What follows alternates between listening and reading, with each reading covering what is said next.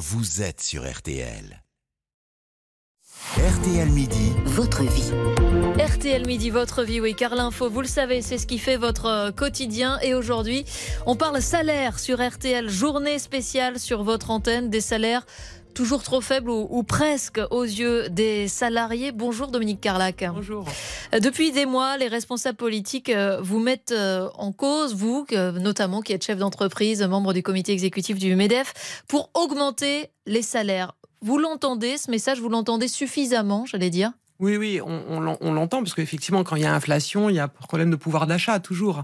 Alors, non seulement on l'entend, mais on fait. C'est-à-dire qu'il y a eu 18 mois d'inflation, et quand on regarde, euh, rétro, quand on rétropédale sur ces 18 mois d'inflation, en moyenne, les salaires techniciens, ouvriers, employés, ça a été plus 7%. Donc, il y a quand même eu quelque chose. On a entendu à la fois euh, le gouvernement, mais surtout nos salariés. Et quand on zoome un tout petit peu plus sur 2023, 2023, on va arriver à peu près à 5%. Il y a une enquête sur les NAO, vous savez, les mhm. négociations annuelles euh, sur les salaires qui va, montre qu'on a augmenté en moyenne de 5% l'ensemble des salariés en 2023 contre 2,8% l'année dernière en 2022. Donc oui, il y a eu une augmentation des salaires.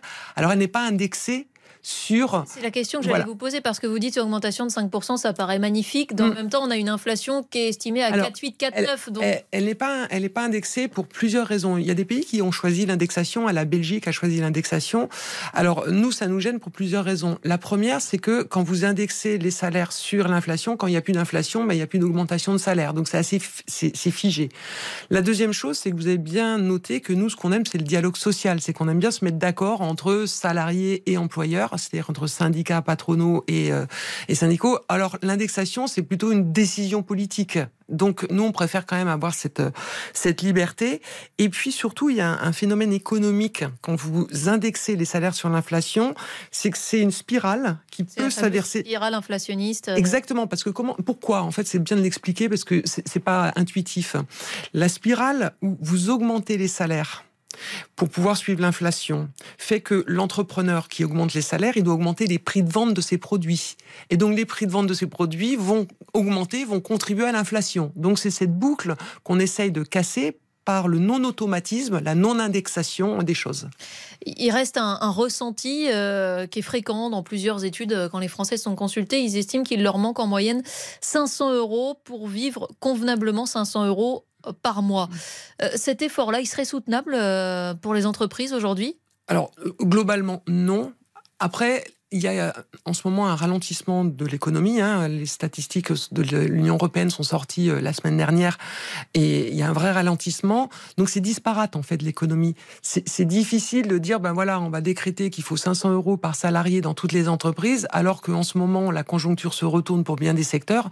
En ce moment la conjoncture du bâtiment et des services c'est catastrophique. C'est-à-dire que on, les derniers chiffres. On parle de 150 000 suppressions d'emplois. Exactement. Donc vous pouvez pas vous dire j'ai une conjoncture économique qui se retourne, et notamment dans un secteur qui emploie beaucoup de monde, qui est le bâtiment, ou dans un secteur comme les services qui emploient énormément de monde. C'est là où il y a aussi de la création d'emplois, et en même temps dire euh, je vais augmenter les salaires, parce que de toute façon, ça va amplifier ce phénomène euh, de retournement conjoncturel.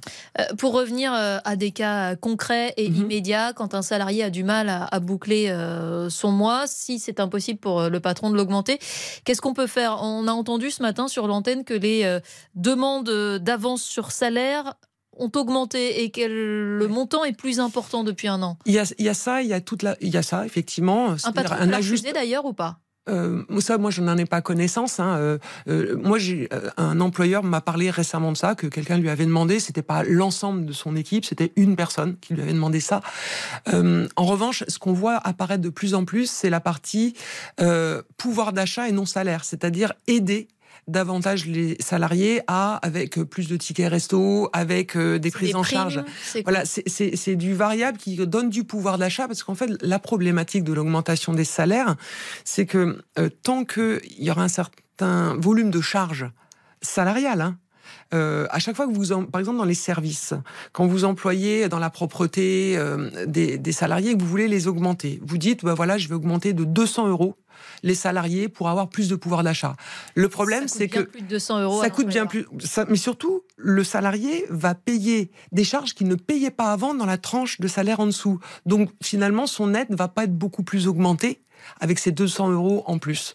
Donc voilà, c'est toute la problématique. Donc d'aller chercher plutôt des gisements de pouvoir d'achat sur autre chose que du salaire. C'est ce qu'on comprend, c'est la solution retenue euh, notamment par euh, ce patron euh, qu'on entendait dans le journal de midi et qui choisit lui de verser des primes à ses salariés. Merci beaucoup Merci Dominique Carlac. Je rappelle que vous êtes membre du conseil exécutif du MEDEF. Merci d'être venu nous parler salaire sur RTL. On marque une pause et dans un instant, c'est le retour de l'info avec le journal d'Agnès Monfillon. Votre avis compte. Venez l'exprimer sur RTL au 3210.